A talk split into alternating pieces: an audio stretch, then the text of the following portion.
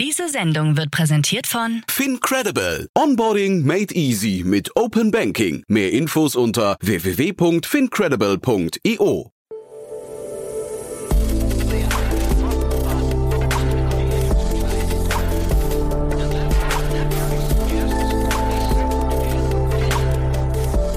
Startup Insider Daily.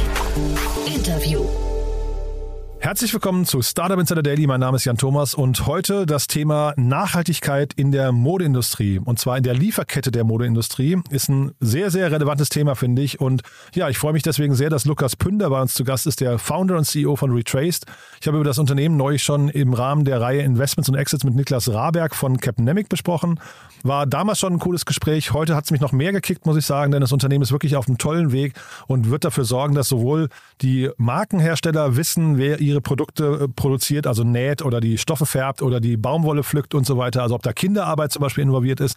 Aber es ist natürlich auch für uns als Konsumenten toll, wenn man irgendwann sich darauf verlassen kann, dass das, was auf den Verpackungen draufsteht oder auf den, auf den Siegeln, dass das auch wirklich eingehalten wird. Deswegen ein tolles Gespräch. Das Unternehmen hat gerade eine Finanzierungsrunde abgeschlossen in Höhe von 6,5 Millionen Euro. Über all das haben wir gesprochen. Deswegen würde ich sagen, lange Rede, kurzer Sinn, wir gehen sofort rein.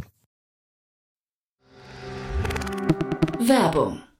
Hi, hier ist Nina, Content Managerin bei Startup Insider. Suchst du deine nächste große berufliche Herausforderung? Dann melde dich bei uns. Wir suchen aktiv nach neuen Teammitgliedern, die Startup Insider zum führenden Informationsmedium der deutschsprachigen Startup-Szene machen wollen. Aktuell suchen wir Sales Manager, Customer Success Manager, Finanzmanager sowie Werkstudenten in den Bereichen Sales, Product und Content. Aber auch wenn keine passende Stelle dabei ist, melde dich trotzdem bei uns. Wir suchen immer nach leidenschaftlichen Menschen, die mit Startup Insider Großes bewegen wollen. Also, um mehr zu erfahren und dich zu bewerben, geh jetzt ganz einfach auf startupinsider.de/slash insider. Startup Insider Daily. Interview. Cool, ja, ich freue mich sehr. Lukas Pünder ist hier, der Co-Founder und CEO von Retrace. Hallo Lukas. Hi, Jan, freut mich. Ja, freue mich, dass wir sprechen. Ich habe ja neulich mit äh, Niklas äh, Raberg von Capnemic schon mal über euch gesprochen. Ähm, spannendes Thema, was ihr macht, finde ich. Äh, vielleicht, vielleicht führst du uns erstmal durch und dann reden wir über die Finanzierungsrunde. Ja, ja super gerne. Ähm, wie gesagt, freue mich riesig, hier mit dabei zu sein. Wie gesagt, Lukas Pünder von Retrace. Äh, bei uns geht es um das ganze Thema Nachhaltigkeitsmanagement in der Modeindustrie. Das heißt, dass wir Mode Marken oder auch Lieferanten dabei unterstützen, Daten aus ihren Lieferketten einzusammeln, diese Daten auszuwerten, also wirklich zu gucken, wo stehe ich eigentlich mit meiner Nachhaltigkeit äh, und wo will ich hin und was muss ich noch tun, um von A nach B zu kommen und dann schlussendlich diese Daten und Analysen weiterzugeben an alle relevanten Stakeholder. Das könnten wir sein als Verbraucher, ähm, also dass man wirklich dann auf Produktebene nachher zeigen kann als Marke, wo kommt das Produkt her und wie wurde es produziert geht mittlerweile aber natürlich deutlich stärker in den B2B-Kontakt, also dass wenn man an einen Retailer verkauft, dass man entsprechend die notwendigen Informationen liefern kann. Oder sogar in den Compliance-Bereich. Ähm, in Deutschland zum Beispiel gibt es mittlerweile das Lieferketten-Sorgfaltspflichtengesetz. Ja, schon, schon das Begriff, ist ne? äh, wahrscheinlich schon äh, hier oft rotiert, Ja, ja. ähm, wo ja zum Beispiel Unternehmen ab einer bestimmten Größe gezwungen werden, ähm, Informationen und Reports abzugeben und genau dabei unterstützen wir. Und äh, wen habt ihr denn am meisten im Blick von diesen Zielgruppen? Ähm, spielt der Endverbraucher für euch schon eine Rolle? Ja und nein. Ähm, bevor es die Gesetzgebung gab, war das natürlich für uns, sag ich mal, so das große Thema, dass wir gesagt haben, hey, guck mal, hier kommt eine ganze Generation, die Generation Z, die das Thema Nachhaltigkeit verinnerlicht hat und für die das sehr, sehr relevant ist. Das Problem ist aber, dass diese Generation noch verhältnismäßig jung ist und noch nicht so die Kaufkraft hat, wie man sich das so wünscht. Äh, Das heißt, für Modeunternehmen ist das natürlich dann oft eine Business Case Entscheidung und sagen, ja, in den nächsten fünf bis zehn Jahren müssen wir hier ready sein, aber die Dringlichkeit hat dort oft gefehlt. Ähm, Und deshalb haben wir hier natürlich nach anderen Wegen gesucht, um diese Dringlichkeit zu erzeugen. Und das haben wir jetzt tatsächlich eher über die Gesetzgebung geschafft, als wirklich über den äh, Verbraucherzwang. Hm. Kannst du uns mal so ein bisschen durchführen, wie ihr da genau arbeitet? Weil ich, ich finde es immer spannend, ähm, woher dann diese Daten kommen und äh, wie auch wie vertrauenswürdig diese Daten sind. Ne? Ja, ich glaube, da spielt es auf jeden Fall schon auf das richtige Thema an. Ähm, vielleicht ganz kurz hier, wie funktioniert Retrace? Ähm, Retrace ist eine Plattform, also wirklich ein Netzwerk, funktioniert so ein bisschen wie LinkedIn oder Instagram, bedeutet also, dass jedes Unternehmen ein eigenes Profil hat und vernetze ich mich mit dem Profil eines Lieferanten, kann ich dann entsprechend auf diese Informationen zugreifen und potenziell weitere Anforderungen an dieses, Pro äh, an dieses Profil stellen und einfach in Austausch gehen. Der Gedanke ist natürlich hierbei, dass jedes Unternehmen auch wirklich nur ein Profil hat.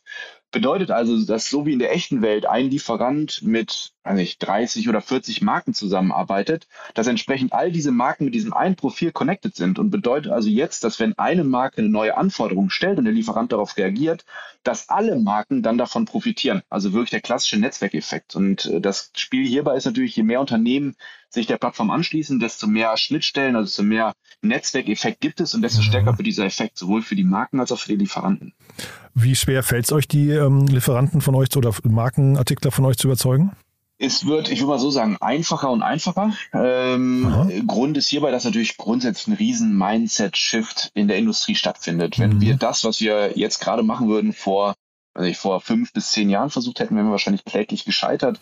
Mittlerweile haben aber die Lieferanten auch verstanden, dass sie, wenn sie relevant bleiben wollen, diese Daten liefern müssen. Und wir schaffen jetzt den Weg, um das Ganze so effizient und einfach wie möglich zu machen. Und deshalb ist da die Bereitschaft recht groß. Ich glaube, es geht hier grundsätzlich um zwei Probleme. Das eine ist Angst bei dem Lieferanten, Angst kontrolliert zu werden, Angst aus der Lieferkette rausgenommen zu werden oder Angst vor zu viel Arbeit. Äh, und das andere ist einfach Unverständnis, wie so eine Plattform funktionieren kann. Und wenn man hier, glaube ich, diesen Problemen, also dieser Angst erstmal entgegentritt und dem das, das nötige Werkzeug an die Hand gibt, um das einfach abzuarbeiten, dann hat man eine sehr große Bereitschaft, damit zu arbeiten. Und trotzdem sind ja diese Lieferketten Ketten extrem undurchsichtig. Ne? Und also es gab, glaube ich, ich weiß nicht mehr genau, ich hatte es mit Niklas auch besprochen, ob es Edusho oder Chibo oder Otto war, aber auf jeden Fall gab es schon sehr, sehr viele Bestrebungen, wo man versucht hat, man möchte wirklich die Lieferkette sauber bekommen. Und dann waren aber am Ende irgendwie in Pakistan, Indien und wie auch immer, waren immer wieder so Zertifikatehändler, die dann halt Subfirmen, ähm, also die sie quasi so Scheinfirmen äh, vorgeschoben haben. Und dann hat man gar nicht mitbekommen, dass man eigentlich mit äh, Sweatshops und, und Kinderarbeit und sowas zu tun hat, sondern nach draußen sah es sauber aus. Aber ja, also im Prinzip die Lieferkette war dann doch nicht durchsichtig, wie man das eigentlich gerne wünschen würde. Wie kriegt man sowas hin? Ja, also ist absolut richtig. Ähm, ich würde mal vielleicht hier einmal auf das Grundproblem eingehen, was du gerade beschreibst. Das eine ist, dass die Lieferketten extrem komplex sind. Es wirken zig Unternehmen, selbst in einem einfachen Produkt wie einem Baumwoll-T-Shirt, nehmen wir mal mhm. wirklich das Simpelste, was uns mir gerade einfällt, da hast du schnell mal 10, 15 Unternehmen, die hier mitwirken. Irre. Und diese Unternehmen sind sehr schlecht miteinander verbunden. Also anders als zum Beispiel in der Automobilindustrie, äh, wo Bosch und Volkswagen irgendwie immer zusammenarbeiten und entsprechend eine gute Schnittstelle existiert, mhm. haben wir das in der Mode nicht. Das heißt, wir haben 15 Unternehmen, die mehr oder weniger eigenständig arbeiten und keine Daten von einem zum anderen Unternehmen fließen. Und das Ergebnis ist natürlich volle Intransparenz, wenn man oben drauf sitzt. Und genau das versuchen wir jetzt ja über diese Plattform, also über Retraced aufzuarbeiten. Mhm. Und das kostet natürlich Zeit. Also das ist tatsächlich auch, was wir unseren Kunden immer wieder sagen wir können nicht zaubern, ähm, aber Schritt für Schritt schafft man es natürlich standardisiert über die Retrace-Plattform tiefer in die Lieferketten reinzukommen. Und auch dann hat man natürlich die Möglichkeit, wirklich auch klar festzustellen, wo kommen denn eigentlich hier die Warenströme her, wo fließt was wohin mhm. und geht das auf? Ne? Also ich bringe mal ein einfaches Beispiel, ich will 10.000 T-Shirts produzieren und dann weiß ich über die Umrechnungsfaktoren, dann muss ich irgendwann mal 10.000 Kilogramm Baumwolle bestellen. Wenn ich aber nur 3.000 Kilogramm getrackt bekomme, dann weiß ich, okay, für die 7.000, die jetzt noch fehlen, da habe ich keine Ahnung, wo es herkommt. Ähm, und da sollten natürlich dann die Alarmglocken angehen und sagen, okay, hier muss ich nochmal Nachforschung machen. Und genau das ist, was über die Retrace-Plattform dann passieren soll. Jetzt gibt es ja zum Glück, sage ich mal, aus Verbrauchersicht, ähm, weil ich glaube, Verbraucher, dieser, dieser Druck ähm, und, und das, der, der Wunsch nach sauren Lieferketten, der, der besteht ja, glaube ich, zunehmend. Ja, aber ähm, jetzt gibt es ja zum Glück auch Medien, die sich damit beschäftigen, Investigativjournalisten und so weiter und so fort. Das kann euch ja auch mal auf die Füße fallen, ne? dass ihr im Prinzip, weil jetzt, jetzt seid ihr ja quasi dafür verantwortlich, möglicherweise, dass ein Unternehmen sagt, wir haben eine saubere Lieferkette. Und wenn es dann nicht so ist, kann das ja durchaus auch einen Shitstorm oder ähnliches mit, mit sich bringen. Absolut. Ähm, also wir spielen ja so ein bisschen das Thema Greenwashing an ähm, ja, ja, genau. und auch so natürlich äh, ganz Thema wirklich Nachhaltigkeit. Und du hast natürlich recht, wir haben hier eine sehr große Verantwortung, wenn wir also mhm. also mit unseren Kunden zusammenarbeiten äh, und diesen Datenfluss messen und, und genau gucken, wo die Sachen herkommen, haben wir natürlich hier den Druck und wie gesagt die Verantwortung, das auch gut zu machen. Ähm, wie können wir das sicherstellen? Wie gesagt, zum einen über diese Benchmarking-Themen und wirklich Analysemöglichkeiten, dass wir also wirklich erstmal High-Level gucken, macht das hier grundsätzlich eigentlich Sinn, also wirklich so einen Sanity-Check zu machen. Mhm. Und zum anderen natürlich auch hier wirklich Aufklärungsarbeit beim Kunden zu leisten und zu sagen, was muss eigentlich passieren, um die gesammelten Daten, die wir haben, dann wirklich auch pflichtbewusst auszuwerten. Und hier sehen wir uns so, sag ich mal, in beiden Rollen. Zum einen dieses Aufklärende und zum anderen natürlich die technische Unterstützung über die Plattform, um das zu gewährleisten. Mhm. Und ihr fangt mit der Modeindustrie an oder bleibt es auch die Modeindustrie? Also ist das quasi etwas, was sich dann nochmal, ähm, ähm, was nicht, äh, weiterentwickeln kann oder ist, die, ist der Markt einfach jetzt schon so groß, dass ihr sagt, wenn wir den knacken, ist alles in Ordnung? Ja, ist auf jeden Fall eine super Frage. Gerade auch im Rahmen der Finanzierungsrunde öfters gehört, wie da was bei uns ich, weitergehen ja. soll. Ja. Ähm, ne, ist es natürlich immer die schöne Geschichte zu sagen, boah, wir können das in jeder Industrie umsetzen. Ähm, wir nehmen davon aber durchaus Distanz. Das hat verschiedene Gründe. Fangen wir mal ganz vorne an. Jedes, jede Industrie hat eigene Lieferketten mit eigenen Problemen. Äh, und wir kennen uns jetzt in der Mode sehr gut aus und wissen, wo die Probleme liegen. Ne, gerade auch nochmal zum Thema, was wir gerade besprochen haben, Greenwashing, ähm, Engpässe, wo muss man besonders aufpassen beim Chemikalienverbrauch zum Beispiel. Da sind wir jetzt absolute Experten, haben die richtigen Leute im Team, um das dann auch zu machen und die richtigen Analysen auch auf die Plattform zu bringen. Für Food könnte ich das überhaupt nicht machen. Also selbst wenn unsere Plattform technisch dazu in der Lage wäre, mhm. würde ich mir nicht einbilden, dass ich die Expertise habe. Mhm. Und der andere, vielleicht noch wichtigere Punkt, ist dieses, dieses Netzwerkthema, was ich vorhin schon angesprochen hatte, wo es also wirklich ja darum geht, dass je mehr Unternehmen sich der Plattform anschließen, desto höher ist der Netzwerkeffekt, desto höher sind die Datensynergien, die wir schaffen können. Und fangen wir jetzt bei Null an. In einer anderen Industrie müssen wir dieses Netzwerk ja wieder von Grund auf aufbauen. Und das kostet viel Zeit, viel Geld. Ähm, und man verliert natürlich den Fokus auf seine Kernindustrie. Und mhm. weil Mode als solches erstmal groß genug ist, wir reden ja von einer Trillion-Dollar-Industrie, gibt es für uns in den nächsten Jahren noch überhaupt keinen Grund oder Druck, die Industrie zu verlassen. Hm. Du warst ja in der WHU, ne? Das ist richtig. Ja, wie kommt man denn, ich frage nur deswegen, wie kommt man denn als jemand von der WHU dazu, sich überhaupt mit Nachhaltigkeitsthemen zu beschäftigen? Weil also da habe ich immer so ein ganz anderes Bild vor Augen. Da geht es so um die Rocket Internets dieser Welt, äh, um möglichst schnell Get Rich äh, Quick äh, Dinge zu fahren. Warum ihr im, im nachhaltigen Modebereich? Ja, äh, provokante Frage auf jeden Fall. Äh, ähm, ich würde es mal so sagen, wir haben ja nicht mit Retrace gestartet. Wir haben ursprünglich mal mit einem nachhaltigen Schuhlabel mhm. begonnen ähm, und sind darüber, ich würde mal sagen, vorsichtig in die Modeindustrie reingestolpert. Ähm, haben also wirklich kennengelernt, was es eigentlich heißt, vor allem auch jetzt im E-Commerce-Bereich zu arbeiten. Das war 2016, 2017. Damit haben wir, da haben wir angefangen mit der ersten Kollektion. Haben dann aber sehr schnell gemerkt, dass wenn man wirklich Nachhaltigkeit in die Lieferkette sinnvoll integrieren will, mhm. dass man wirklich die Lieferkette gut kennen muss. Mhm. Das heißt, man muss die Unternehmen kennen, wenn man versuchen möchte, mit denen kollaborativ an der Nachhaltigkeit zu arbeiten. Das heißt, da waren wir dann schon in diesem Thema Transparenz dann drin und haben erste Konzepte, Konzepte erarbeitet und haben dann gemerkt, dass wir nicht die einzigen sind, die mit diesem Problem zu kämpfen haben. Mhm. Und haben uns dann erst eigentlich dazu entschieden, diese Konzepte aus unserer Marke rauszunehmen und eine eigene Firma zu gründen. Und das wurde dann Retraced 2018, 2019. Mhm. Spannend. Das sind ja quasi auch, glaube ich, die Insights, die Investoren sehr gerne sehen, ne? dass man irgendwie aus dem eigenen Bedarf heraus etwas gegründet hat, weil man irgendwie auch sieht, dass da irgendwie, ja, weiß nicht, eigentlich eine ganze Industrie hinten dran hängt. Ja, absolut. Also äh, tatsächlich hatten wir das am Anfang wirklich gar nicht als Plan, als wir uns mit dem Thema Transparenz auseinandergesetzt haben. Also wir haben, wir müssen das machen, um überhaupt mhm. Übersicht zu bekommen und auch vor allem diesem Greenwashing-Shitstorm irgendwann mal aus dem Weg zu gehen, dass wir also wirklich selbstbewusst sagen können, wir wissen, was passiert. Und wie gesagt, dann über Zeit erst gemerkt, was das erstmal für ein großes Unterfangen ist, weil es leider technisch nicht so einfach ist. Ähm, das heißt, wir konnten uns das mit der Marke dann damals gar nicht leisten. Und zum anderen, wie gesagt, auch dann zu sehen, dass andere mit dem gleichen Problem zu kämpfen haben. Und dann haben wir natürlich jetzt mal nochmal an das Vero-Beispiel zurückgedacht, auch gesehen, dass es einen Business Case gibt. Ne? Mhm. Also es ist ja eigentlich das Schönste, wenn man es schaffen kann, einen viel positiven Impact mit einem wirtschaftlichen Business Case zu verbinden, ähm, dann hat man irgendwie das System geknackt, um das wirklich skalierbar auch umzusetzen und den größtmöglichen Impact dann auch zu haben. Wie genau verdient ihr denn Geld? Also ihr wahrscheinlich erstmal, weil es eine, eine, eine SaaS-Lösung ist, ne, nehme ich mal an, aber seid ihr hinterher irgendwie auch ähm, sagen wir mal, mit Provisionen an den Umsätzen beteiligt?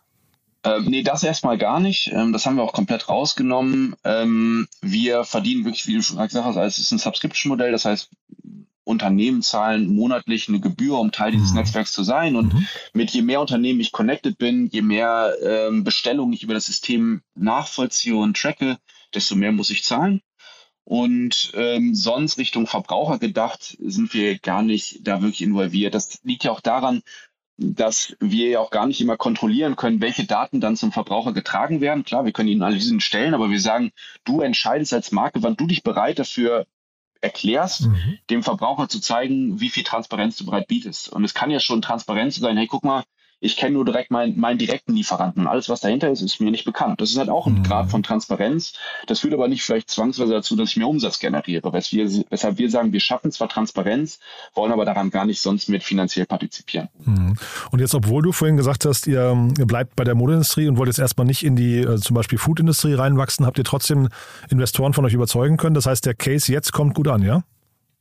Durchaus. Ähm, wie gesagt, ich glaube, hier spielen zwei Sachen, ich glaube, sehr interessant rein. Zum einen durch die Gesetzgebung, also wirklich diesen Compliance Case, ähm, haben wir natürlich sehr viel Rückenwind aktuell. Das heißt, wir können uns sehr schnell weiterentwickeln und kriegen sehr, sehr viel Interesse, auch selbst jetzt gerade, wo es sich mal wirtschaftlich sehr viel Unsicherheit auch in der Modeindustrie herrscht. Äh, und zum anderen ist, glaube ich, vor allem das Netzwerkthema sehr, sehr spannend, denn darüber schaffen wir es natürlich, uns sehr gut auch abzugrenzen und ganz klar auch Barrieren aufzubauen, ähm, dass man uns gar nicht so schnell folgen kann. Weil wir haben, wie gesagt, jetzt schon 6.500 Lieferanten bei uns auf der Plattform, mhm. ähm, onboarden zwischen 500 und 1.000 Lieferanten jeden Monat aktuell. Wow. Das schafft natürlich erstmal eine sehr starke Eigendynamik. Wie gesagt, diese Netzwerkeffekte, da profitieren wir jetzt schon von. Ähm, und ich glaube, das ist etwas, woran wir auch, sag ich mal, von der Vision her wirklich auch langfristig sehr stark von partizipieren werden. Aber Plattform, das ist ja fast wie ein Marktplatz. Ne? Da hat man sich das vorzustellen, dass ihr auch dieses Henne-Ei-Problem habt und eigentlich auf beiden Seiten, ähm, ja, weiß nicht, Angebot und Nachfrage austarieren müsst? Ja, komplett. Das war, ja. super, es war ein super großes Problem, mit dem wir lange zu kämpfen hatten. Also ja. Grundgedanke war, wir haben natürlich erstmal mit Marken angefangen, gerade hier in Deutschland, und haben dann sehr, sehr schnell gemerkt, dass wenn man eine Marke auf die Plattform holt, wahrscheinlich hunderte Lieferanten gleichzeitig mit onboarden muss. Das heißt, der eigentliche User der Plattform ist niemals die Brand, sondern es ist immer der Lieferant. Das heißt, wir haben da sehr intensiv dran gearbeitet, zu gucken, was wir tun können, um den Lieferanten auch wirklich zu incentivieren, gerne auf der Plattform zu arbeiten. Nee, sehr spannend. Aber lass uns vielleicht noch mal kurz durch die Runde gehen. Ähm, also äh, Alston, ähm, also Carsten Maschmeyer ist das, ne? Ähm, dann habt ihr dabei äh, F-Log, wenn, wenn, ich sie richtig ausspreche. vielleicht, vielleicht magst du es mal durchführen. Es sind auf jeden Fall drei Invest. Also Austin kennt man, die anderen beiden kannte ich jetzt nicht offen gestanden. Ja, super. also das eine ist Samar Pata. Fangen wir vielleicht mal vorne an. Die haben uns bereits in unserer Seed-Runde unterstützt. Das ist ein spanischer VC, ähm, mit viel Fokus auf das ganze Thema Plattform. Für uns damals sehr, sehr spannend, weil die haben uns das ganze Thema erklärt, äh, was es eigentlich heißt, äh, einen zahlenden Kunden zu haben auf einer Plattform und gleichzeitig einen User. Wie gesagt, das war damals für uns ein ganz neues Thema und haben uns da strategisch sehr gut rangeführt, was wir tun müssen, Henne-Ei-Problem, wie wir es gelöst bekommen. Mhm. Ähm, die sind jetzt natürlich wieder mit dabei gewesen, haben uns weiter unterstützt. Äh, das, wie gesagt, jetzt die Runde angeführt hat, äh, Alter Alstom Capital ähm, die wirklich den Lead übernommen haben. Wie gesagt, bis jetzt super Zusammenarbeit. Und dazu haben wir F-Log mit reingenommen. F-Log ist der Corporate VC von Fiege. Äh, Fiege Logistik. Äh, wir machen Netzwerk, Lieferkette. Da gab es natürlich inhaltlich extrem viele Synergien. Ähm, und ich glaube, zeigt auch so ein bisschen, wo wir mittelfristig hinwollen. Denn wir schaffen ja, wie gesagt, ein Riesennetzwerk und bei uns geht es ja darum, Daten auszutauschen. Und diese Daten werden gerade ganz stark auf dieses Thema Compliance konzentriert. Aber irgendwann kann man ja auch durchaus andere Informationen, wie zum Beispiel Logistikinformationen über das Retrace-Netzwerk austauschen. Mhm. Und da sehen wir natürlich zukünftig durchaus Wachstumspotenziale, die wir gerne zusammen mit F-Log ähm, explorativ erkunden wollen. Ja, sehr, sehr spannend. Das heißt, ähm, Gibt es Dinge, also ich meine, das klingt ja alles wirklich sehr, sehr gut, ne? aber gibt es Dinge, die dich nachts nicht schlafen lassen? Also große Herausforderungen, wo du noch nicht genau weißt, wie man sie löst? Ja, durchaus. Äh, wie gesagt, ich hatte jetzt eben so ganz selbstbewusst gesagt, boah, wir haben 6.500 Lieferanten auf ja. der Plattform, das ist cool. ähm, aber das bringt natürlich durchaus auch Schwierigkeiten mit. Ähm, denn auch die müssen natürlich gepflegt werden. Wie gesagt, sind gerade komplett Free-User überwiegend. Ähm, also wir haben, wie gesagt, überwiegend mit Brands als Kunden zu tun, weniger mit Lieferanten. Das heißt, diese meisten dieser 6.500 Lieferanten nutzen die Plattform for free brauchen aber trotzdem Unterstützung. Hey, wie lade ich das Dokument hoch? Mhm. Äh, wie melde ich mich hier eigentlich an? Wie kann ich einen neuen User kreieren? Und das bedarf sehr viel Pflege. Ähm, das heißt, man wünscht sich eigentlich in dem Software-as-a-Service-Bereich sehr hohe Margen, im besten Fall wenig Service, um mhm. weiter skalieren zu können. Und ähm, da müssen wir, glaube ich, jetzt sehr, sehr gute Prozesse schaffen, um einfach auch mit der Herr, mit dem Herr an Unternehmen, mit dem wir da zusammenarbeiten, irgendwie gerecht zu werden und da so effizient wie möglich und automatisiert wie möglich Hilfe zu schaffen, dass die Unternehmen auch gerne weiter auf der Plattform arbeiten und sich gut betreut fühlen. Ähm, und das schafft gerade in dem Skalierungsprozess, in dem wir uns befinden, durchaus ja, Herausforderung, würde ich mal sagen. Aber warum sind die alle for free? Ich meine, das, letztendlich haben doch die Lieferanten perspektivisch sogar mehr davon als die Marken. Ne? Also man könnte ja jetzt sagen, dass ähm, äh, ein gut bewerteter Lieferant irgendwie auch ins in Scheinwerfer gerückt werden kann und dann von anderen Marken entdeckt wird, oder? Absolut. Ähm, ich glaube, das ist auch tatsächlich für uns eine große Herausforderung für nächstes Jahr, wie wir es schaffen können, Lieferanten immer weiter zu incentivieren, von einem ja. Free-User zum zahlenden Kunden zu genau, werden. Ja. Da sind wir tatsächlich noch nicht. Grundgedanke war hierbei, ähm, Netzwerk schafft Wert und um Netzwerk zu haben, brauchen wir viele Unternehmen. Und wir wollten jetzt gerade im ersten Schritt, gerade in diesem starken Wachstum, was wir jetzt erlebt haben, so wenig Barrieren wie möglich schaffen, dass die Lieferanten irgendwie ihren, ihre, ihren Wunsch verlieren, dann wirklich auf der Plattform mitzuarbeiten. Wenn wir direkt gesagt hätten, hey, guck mal hier, leg mal erstmal deine Kreditkarte hier hinten an, dann darfst du mitwirken, dann hätten wir vielleicht eine viel geringere Akzeptanz bei den Lieferanten, als dass wir sie gerade haben. Mhm. Trotzdem, du hast vollkommen recht, müssen wir jetzt irgendwie gucken, wie wir dieses Netzwerk weiter monetarisieren können. Und da gibt es mit Sicherheit einige Lieferanten, die da bereit wären, wenn wir die richtigen Module und Funktionen schaffen, die dann auch tatsächlich den Wert natürlich schaffen. Wie weit kommt ihr mit dem Geld? Also habt ihr jetzt auch schon gemerkt in der Runde, dass ihr, ähm, dieser, dieser Wunsch nach Profitabilität bei, bei äh, Investoren immer größer wird? Ja, also ich glaube, ich meine, das Thema ist jetzt für keinen neu. Das ist natürlich aktuell nicht die beste Situation, ist, um, um Geld zu raisen, mhm. ähm, einfach weil die Unsicherheit natürlich zu spüren ist. Mhm. Das Gute ist tatsächlich, dadurch, dass wir ähm, dass unsere Traction sehr stark wächst und wie gesagt auch nochmal auf das Netzwerk zurück, dieses Netzwerk als solches schon sehr, sehr viel Wert hat, mhm. ähm, dass gerade hier gar nicht der Wunsch besteht zu sagen, wir legen jetzt den Schalter um und versuchen Richtung Profitabilität zu schauen. Äh, trotzdem haben wir natürlich ein ganz klares Auge auf dieses ganze Thema Unit Economics. Ne? Was bringt uns eigentlich ein einzelner Kunde? Ähm, wie viel kostet er uns im, im, im Sales-Prozess? Wie lang ist der Sales-Prozess? Wie viel kostet er uns im Onboarding? Und wie lange muss er eigentlich auf der Plattform sein, um sich selbst zu rechnen und dann mhm. irgendwann auch Richtung Profitabilität, Profitabilität zu gehen? Ähm, aber äh, wir haben trotzdem weiterhin das Ziel, natürlich vor allem auf Produktseite immer besser zu werden, ähm, wirklich dieses Operating System zu sein, um so viele Datenströme wie möglich äh, transparent und, und messbar zu machen. Und da sehen wir gerade viel mehr die Hausaufgaben, dass wir einfach das Produkt weiter ausbauen, um noch mehr Wert zu schaffen. Ich glaube, dass wir das so noch die nächsten, wahrscheinlich bis Ende nächsten Jahres, also die nächsten 14 Monate so spielen werden und danach halt dann gucken, wie wir entweder über das Netzwerk, wie gerade schon mal angesprochen, mehr Umsatz generieren können, also noch mehr Wert schaffen äh, und dann auch mit unseren bestehenden Kunden natürlich gucken müssen, dass wir da Richtung Popularität kommen. Mhm. Ich versuche mir gerade vorzustellen, weil du sagst, ihr wollt das Produkt weiterentwickeln. Wenn ihr jetzt nicht in andere Segmente reingeht, könnt ihr denn eure eure Kette nochmal, die Wertschöpfungskette nochmal erweitern? Also momentan ist es ja quasi die Produktion, also die, die Produktion und, und ähm, möglicherweise Logistik, aber geht das dann nochmal oder gibt es dann noch Chancen, dass das noch weitergehen könnte? Ja, also es gibt, glaube ich, Zielfelder, die wir uns weiterentwickeln können. Ich bringe mal ein Beispiel oder ein Stichwort hier zum Beispiel Zirkularität, also Circularity, mhm. ähm, dass wir also nicht nur bei der Marke aufhören, sondern dann auch versuchen, den Verbraucher mit aufzunehmen mhm. und den ganzen Recycling-Prozess mit abdecken. Mhm. Da gibt es ja ein Riesenfeld, mhm. ähm, was aktuell ja noch wenig bearbeitet wird und was natürlich über die nächsten Jahre extrem an Relevanz gewinnen wird. Und auch sehr skandalbehaftet ist, ne? Ja. Komplett, ja. ja. ja. Mhm. Du hast absolut recht. Ähm, das ganze Thema Recycling steht groß in der Presse. Es gibt viele Probleme und auch hier ist das gleiche Thema wie immer. Datengewinnung und Datennutzung. Die Unternehmen wissen nun mal viel zu wenig darüber, was eigentlich mit den Kleidungsstücken nach äh, Nutzung des Verbrauchers mhm. passiert. Und auch, glaube ich, hier können wir durchaus das, also die Plattform, so wie wir sie heute gebaut haben, nutzen, um da weiter Licht reinzubringen. Das heißt also, das ist für uns ein Riesenwachstumsthema, was, glaube ich, in den nächsten Jahren auch von unseren Kunden getrieben immer relevanter mhm. wird.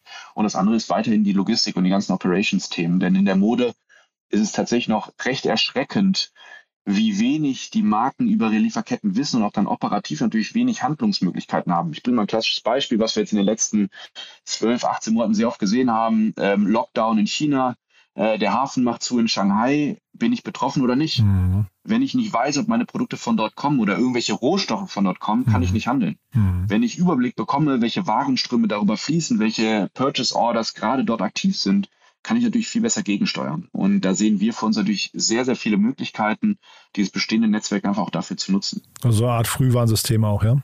Genau, also ja. wirklich Richtung wirklich just in time, ne? also mhm. wirklich Real-Time-Tracking von Güterflüssen. Wo liegt meine Baumwolle? Wo liegt mein Stoff? Wo liegt mein Garn? Was mhm. kommt als nächstes? Wie lang ist die Lead-Time? All diese Informationen könnten wir sammeln und dann natürlich weitergeben. Ich wünsche euch viel Erfolg, aber also eigentlich muss man ja sagen, das Beste, was man machen kann für die Umwelt, ist natürlich weniger, ähm, weniger Mode zu kaufen. Ne? Das ist so ein bisschen das, die, die Krux, die ich jetzt in eurem Modell sehe, weil eigentlich, also euch viel Erfolg, aber trotzdem eigentlich wünscht man sich, dass die Konsumenten weniger Nachfrage erzeugen, weil es wahrscheinlich der allerbeste Weg ist, um nachhaltig äh, zu wirtschaften. Ne? Absolut. Also ich glaube, da spielst du nochmal ganz wichtige Gedanken an. Ähm, wir machen Sachen besser, aber wir lösen das Problem nicht im Kern. Deshalb habe ich auch gerade nochmal Zirkularität angesprochen. Mhm, genau. Im besten Fall wäre es natürlich bestehende Ressourcen, die wir schon mal genutzt haben, wieder gewinnbringend, ne? nicht Downcycling, sondern wirklich Upcycling, mhm. wieder in den Prozess reinzuspielen, daraus neue Kleidungsstücke zu generieren. Also das ist für uns natürlich eine große Herausforderung, wo wir gerne auch mitarbeiten und auch zusammen mit unseren Kunden jetzt schon da sehr viele Brainstorming-Sessions zu haben. Und das andere ist natürlich, genau wie du sagst, lieber hochwertige, weniger Kleidungsstücke, ähm, um darüber die die Umwelt weniger zu belasten, mhm. äh, aber trotzdem auf die Umsätze zu kommen. Ja, ich glaube, das ist so ein bisschen das, was wir auch vor 30, 40 Jahren ja ganz normal hatten. Du hast dir ein paar Schuhe im Jahr gekauft, das hat dann aber auch für fünf Jahre dann gehalten. äh, viel sinnvoller, als sich alle drei Monate ein neues mhm. Paar Sneaker zu holen, was dann auseinanderfällt. Ja. Also ein schönes ja. Schlusswort eigentlich, aber trotzdem wollte ich dich noch fragen, ob ihr Mitarbeiter noch sucht, ne? da, falls, du, falls du noch einen Aufruf starten möchtest. Oh, immer. Ja. Äh, sehr, sehr gerne. Äh, gut, dass du es sagst. Also auf jeden Fall. Ähm, wir sind natürlich jetzt auf jeden Fall dabei, neue Leute zu finden, um, wie gesagt, mit dem aktuellen Wachstum natürlich gerecht zu werden, unsere Kunden gut zu betreuen, auch natürlich das Vertriebsteam weiter auszubauen und vor allem aber auch auf Produktseite. Ich hatte es ja vorhin schon mal angesprochen, viele Ressourcen fließen bei uns in die Plattform und den Ausbau. Also wenn jemand eine neue Herausforderung sucht, gerne melden. Super. Lukas, ganz lieben Dank, dass du da warst. Weiterhin erstmal viel Erfolg und wenn es Neuigkeiten gibt bei euch, sag gerne Bescheid. Dann machen wir ein Follow-up. Ja, ja, vielen, vielen Dank, Jan. Cool. Danke für die Einladung. Bis dahin, ne? Ciao, ciao. Ciao, du auch, ja. Werbung. Hi, ich bin Paul, Product Manager bei Startup Insider und hier, um dir kurz unser Podcast-Verzeichnis vorzustellen. Mit einer wachsenden Liste von bereits über 10.000 Episoden ist unser Podcast-Verzeichnis die größte Sammlung deutschsprachiger Podcasts rund um die Themen Unternehmertum, Technologie, Digital Marketing und mehr. Nutze jetzt die verschiedenen Filter, um Podcasts zum Beispiel nach ihrem Themenschwerpunkt, Gästen oder Erscheinungsdatum zu sortieren, damit du genau das findest, was dich interessiert. Also, wenn das was für dich ist, dann besuche jetzt ganz einfach unsere Plattform auf startupinsider.de/slash insider. Startup Insider Daily, der tägliche Nachrichtenpodcast der deutschen Startup-Szene. Das war Lukas Pünder, der Co-Founder und CEO von Retraced. Ich fand es ein super cooles Gespräch, habe ich ja vorher schon gesagt. Hat mir großen Spaß gemacht, weil das Thema so relevant ist. Ich freue mich, wenn ihr das weiterempfehlt. Vielleicht kennt ihr jemanden im Freundes- oder Bekanntenkreis, der sich für dieses Thema interessieren könnte, entweder für die Startup-Szene oder ganz speziell für Nachhaltigkeit im Modesegment. Dafür schon mal vielen Dank, wenn ihr das macht und ansonsten euch einen wunderschönen Tag noch und ja, entweder bis nachher oder bis morgen. Ciao, ciao.